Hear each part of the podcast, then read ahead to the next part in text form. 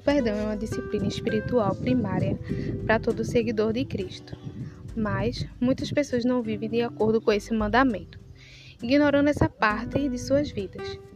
A verdade é que não tem como ser cristão e não perdoar. O perdão é intencional e voluntário, ou seja, tem que ser de propósito e ninguém pode te forçar a fazer.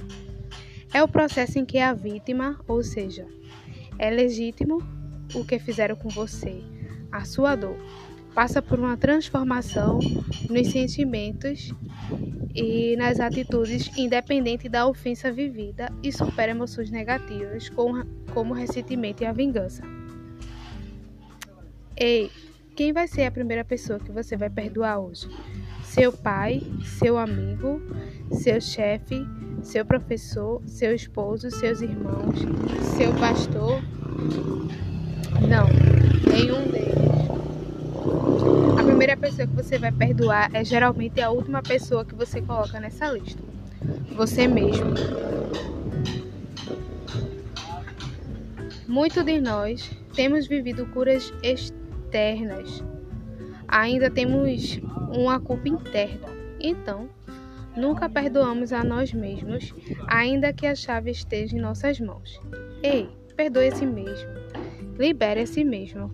Você não precisa que seu marido faça isso, que os seus filhos façam isso, que o seu chefe faça isso, que o seu pai faça isso. Você tem a chave. Como fazer isso? Primeiro tópico é: tenha humildade para admitir que você mesmo precisa do seu perdão. Lá em 1 Pedro, capítulo 5, versículo 6. Quando não perdoamos a nós mesmos, estamos menosprezando o perdão de Deus por nós. Porque Deus foi o primeiro a te perdoar. Ele te perdoou quando você entrou, quando você tomou aquela decisão, quando você escolheu aquele caminho que não deveria ter escolhido, Deus te perdoou, você também pode se perdoar. Quando você se perdoa, você se lembra do quanto precisa de Deus. Você se lembra do sacrifício feito por Jesus. Se você foi aquele que traiu alguém, que abandonou alguém, que causou qualquer mal a alguém, Deus te perdoa. Você precisa se perdoar. Você precisa se olhar de forma diferente, porque apenas se você acertar as coisas com si mesmo, conseguirá acertar as coisas com outras pessoas. O nível de intimidade com Deus que você deve entrar para perdoar a si mesmo é intenso. Entenda que o auto perdão te permite ser lembrado do que você fez e de quem você realmente é. Isso causa algo em você, te faz mais humilde. E você tem que esquecer quem fez algo contra você e começar a focar em perdoar a si mesmo. Perdoe você pela primeira promessa que fez a si mesmo e depois quebrou.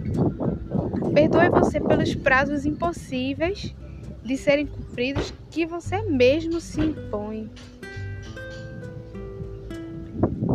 Perdoe você mesmo por ser manipulador em determinadas situações. Perdoe você pela imaturidade, por ter tomado decisões erradas. Perdoe a si mesmo pela negligência pela, com sua família. Perdoe a si mesmo pelos pensamentos de inveja que te afastaram das pessoas que Deus gostariam, gostaria que estivessem em sua vida.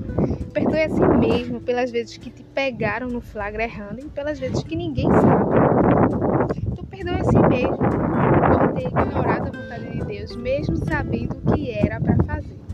Eu sei que ninguém fala sobre isso, mas você precisa ouvir. O segundo tópico é se responsabilize pela sua parte. Podemos ver isso em Gálatas, capítulo 6, dos versículos 3, do 3 ao 6. Cada um deve se responsabilizar pelas suas próprias ações. Você não tem que ficar olhando para o que os outros estão fazendo ou dizendo. Cada um deve carregar sua própria carga. Você tem que aprender a dizer: Isso foi culpa minha. Eu fiz isso, eu errei. Eu me enganei. Eu coloquei expectativas que não deveria ter colocado. O problema de muitas pessoas é que elas querem carregar o peso de todo mundo, menos o delas mesmas. O pedaço que lhe cabe, se responsabilize. Para se responsabilizar pela sua parte, você tem que encarar a si mesmo. E se você não encara a si mesmo, é como se estivesse andando por aí com um pedaço de alface no dente. Então você nem sabe que está passando vergonha, as pessoas à sua volta até percebem. Mas você não consegue enxergar, a não ser que pegue um espelho.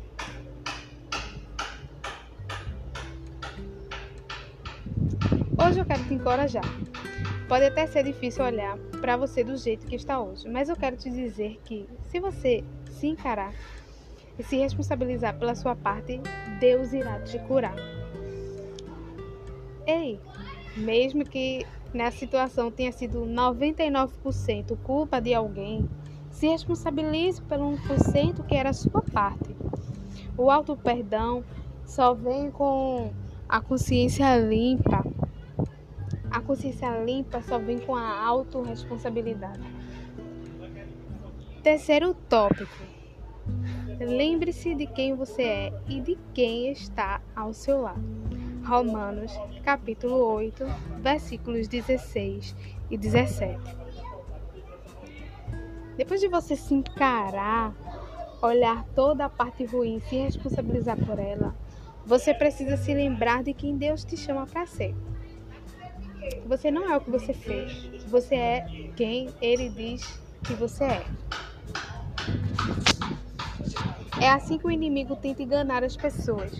As pessoas até se encaram, até assumem a sua responsabilidade, mas não lembram das verdades de Deus depois disso.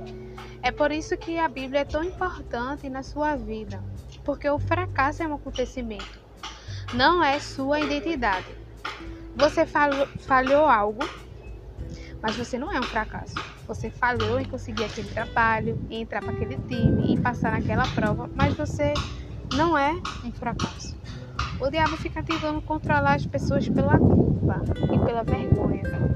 A culpa é se sentir mal por algo que você fez, mas a vergonha é se sentir mal por quem você é. Mas Jesus morreu na cruz pela culpa e pela vergonha para não termos de viver dessa forma. O problema é que quando pensamos em tudo que fizemos e não, não nos lembramos de quem Deus diz, não nos lembramos que Deus diz que ainda se lembra, ainda te escolhe e ainda te ama. Sua falha foi só um capítulo. Vire a página. Tenha humildade, se responsabilize e se perdoe lembrando da sua verdadeira identidade. Onde você esteve não é o lugar de morada que Deus tem para você. Isso não é o destino, é o transporte.